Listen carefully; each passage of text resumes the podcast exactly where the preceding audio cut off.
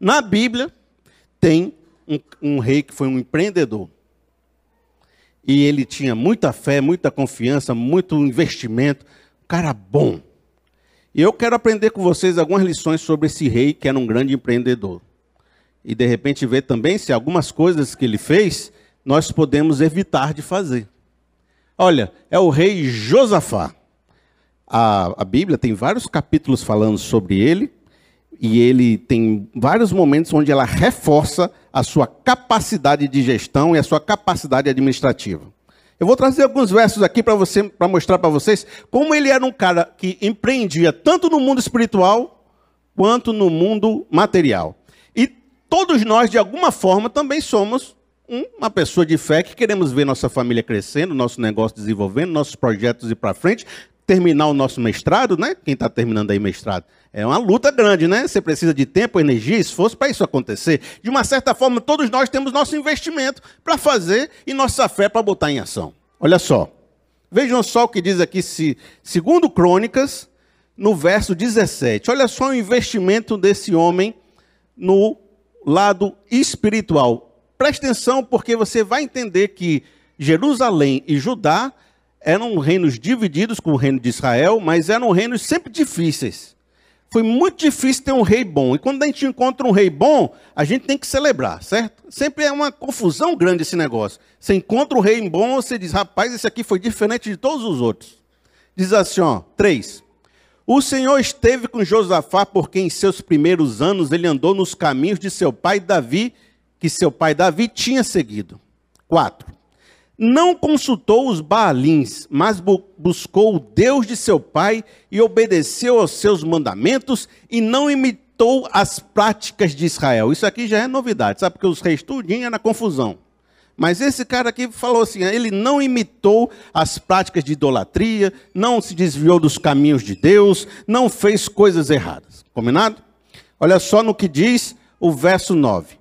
Eles percorreram todas as cidades do reino de Judá, levando consigo o livro da lei do Senhor e ensinando ao povo. Prestou atenção o que ele fez? Ele não só era um rei temente a Deus, como ele decidiu no seu coração levar essa palavra de Deus e essa justiça de Deus, porque naquela época a lei era lei civil. Então ele estava levando juízes e justiça e lei para um povo que estava sem lei.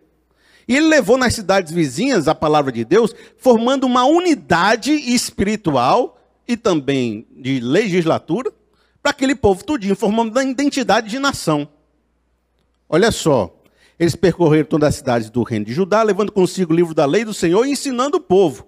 O temor do Senhor caiu sobre todos os reinos ao redor de Judá, de forma que não entraram em guerra com Josafá o fortalecimento conceitual e espiritual provocou uma unidade tão forte que os reinos em redor não quiseram entrar em disputa com Josafá. Olha só no, no, no meio material, olha o rapaz, ó, empreendedor, o cara sai crescendo, sai desenvolvendo, sai construindo, olha só. Josafá foi se tornando cada vez mais poderoso construiu fortalezas e cidades armazéns em Judá, onde guardava enorme quantidade de suprimentos. Também mantinha em Jerusalém homens de combate experientes. Posicionou tropas em todas as cidades fortificadas de Judá e pôs guarnições em Judá e na cidade de Efraim, que seu pai Asa tinha conquistado. Exército, segurança, prosperidade financeira.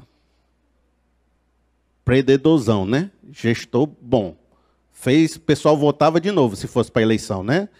Segurança, educação, economia. As três áreas resolvidas. E você vê que era uma época que, se você analisasse o Reino do Norte, o Reino do Norte estava passando uma das piores secas, falta de recurso, falta de fartura, e ele embaixo com excesso de mantimento. Alguém que, mesmo na dificuldade, fez o seu negócio, a sua vida, seu reinado prosperar. Mas aí, é um rei, é um rei que todo né, mundo queria, é um rei que seguiu o projeto de Deus. Mas aí, e aqui é um negócio muito importante, esse rei decidiu querer um pouco mais. E esse pouco mais que às vezes é o tombo da gente. Esse pouco mais é que às vezes, né, o, o Satanás pega a gente no pouco mais. Nesse desejo de um pouco mais além, de conquistar um pouco mais. Ele resolveu, já que o reino do sul, Jerusalém, aqui, ó, tem Jerusalém, Josafá. Tinha o reino do norte, Israel, que tinha Acabe. E quem sabe de Bíblia sabe que Acabe é das peças pior que tem na Bíblia. Ele e a esposa dele, Jezabel.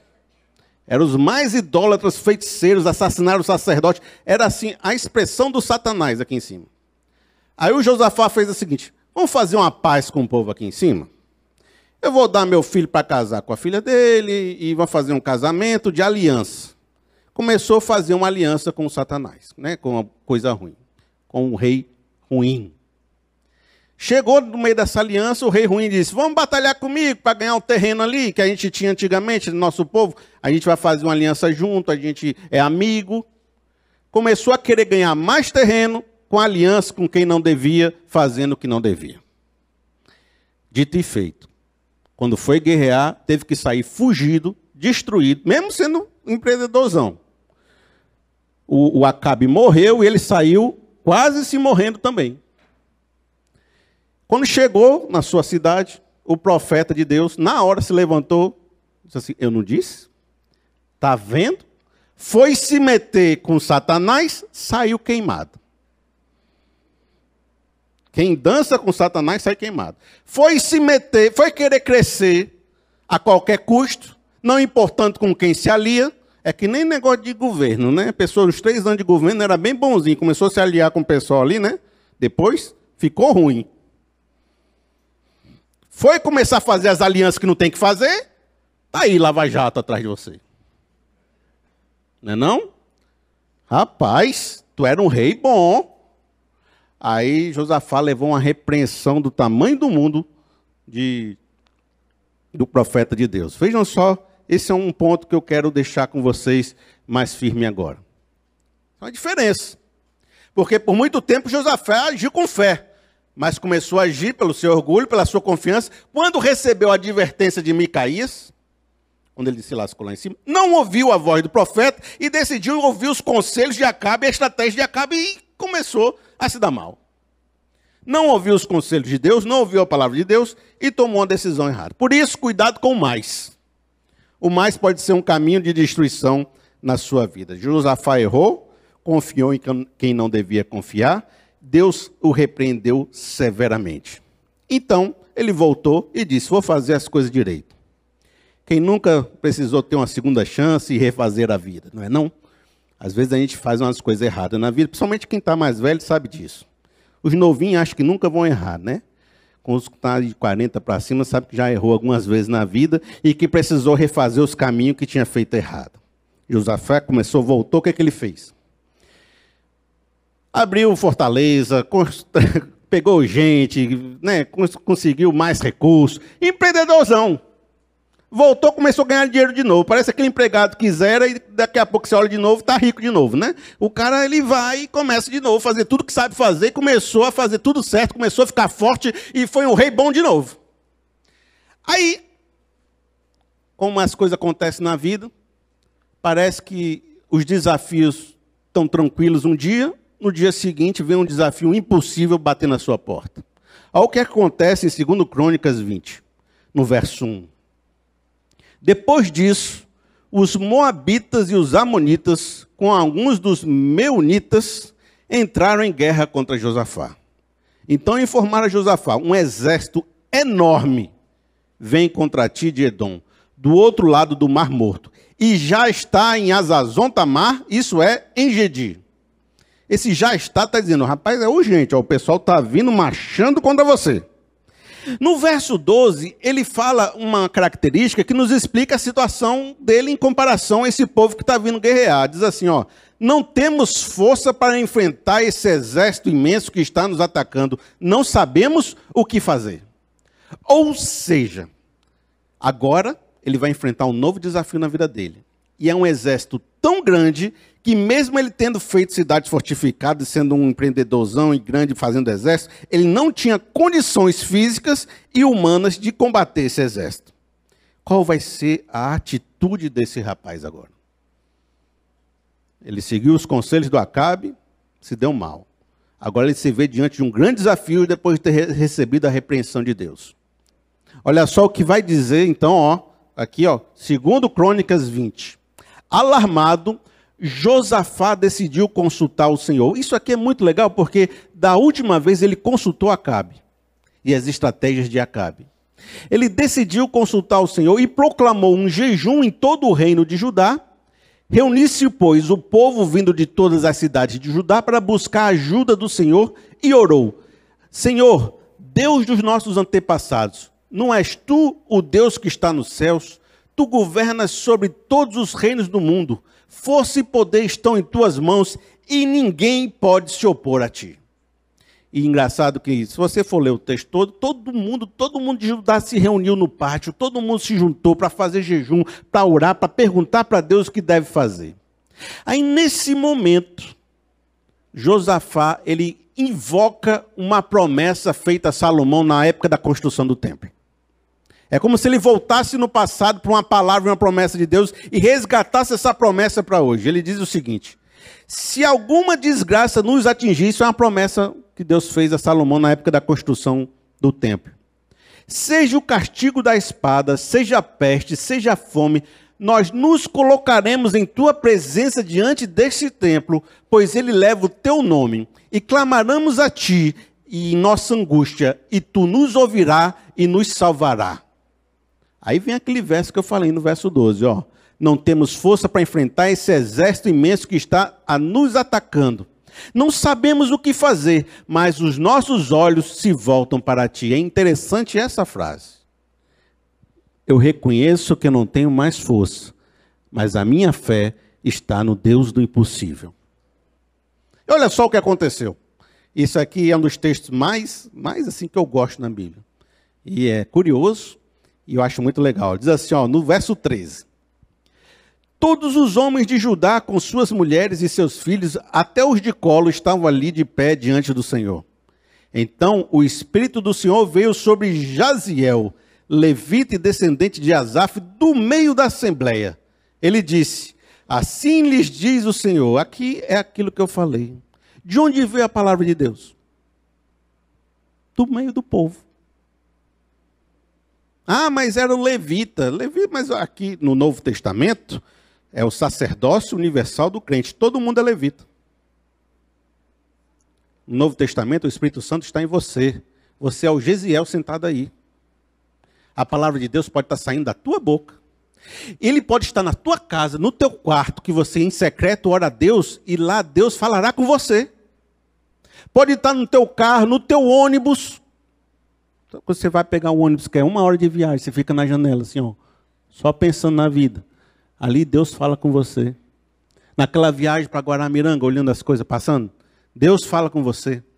Na sua rede, na sua varanda, ali Deus fala com você.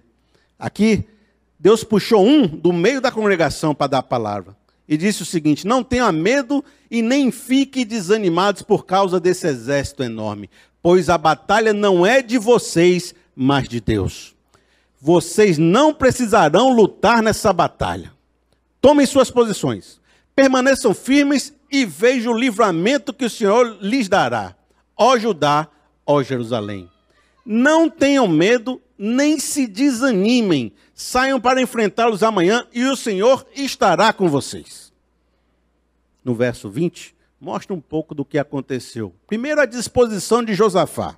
De madrugada partiram para o deserto de Tecoá. Quando estavam saindo, Josafá lhes disse: Escute-me, Judá e o povo de Jerusalém. Tenham fé no Senhor. Eu falei aqui que fé é diferença de confiar. Não falei? O que, que significa eu tenho fé no Senhor? É que agora está agindo não em cima de um orgulho, de uma confiança, mas em cima da palavra que Deus liberou sobre a vida dele. Tenham fé no Senhor o seu Deus, e vocês serão sustentados. Tenham fé nos profetas deles, e vocês terão a vitória. 24 diz: Quando os homens de Judá foram para o lugar onde se, onde se o deserto e olharam para o imenso exército, viram somente cadáveres no chão. Ninguém havia escapado. E aconteceu que os exércitos, aquela reunião dos três lá, se desentenderam. Aí brigaram entre eles, se mataram e foram-se embora. E aí o exército de Deus chegou, né? Do Josafá.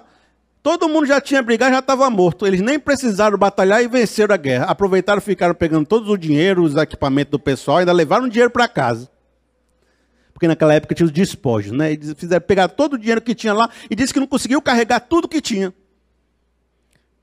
Amigo, talvez eu falei várias palavras para você hoje, mas talvez essa aqui seja para você. Talvez você veio aqui hoje para ouvir essa palavra. Diz assim: quando lutamos com fé, as lutas de Deus, é Deus quem luta por nós. Talvez Deus tenha dito para você hoje, amigo, tenha fé. Nessa luta que você está vivendo, é Deus que vai lutar por você. Nesse grande inimigo que você não sabia como vencer, fique firme, não desanime. Deus vai lhe dar a vitória. Quem sabe não é isso? Quem sabe você não deve exercer sua fé agora e dizer é para mim, foi Deus falando para a minha história. Vou até repetir para você. Escute aí para a sua vida. Ó, vou dizer de novo. Ó, não tenham medo, não fiquem desanimados por causa desse exército enorme. Dê um nome para o seu exército agora, o seu exército inimigo. Não fique desanimado por causa dessa sua causa. Pois a batalha não é de vocês, mas de Deus. Vocês não precisarão lutar nessa batalha. Tomem suas posições, permaneçam firmes e vejam o livramento que o Senhor lhes dará. Ó Judá, ó Jerusalém, ó Henrique, ó Augusto, ó Susana, ó Cris.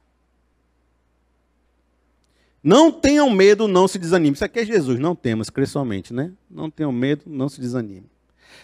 Deus e Jesus é igualzinho, assim, sabe? Saiam para enfrentá-los amanhã e o Senhor estará com vocês.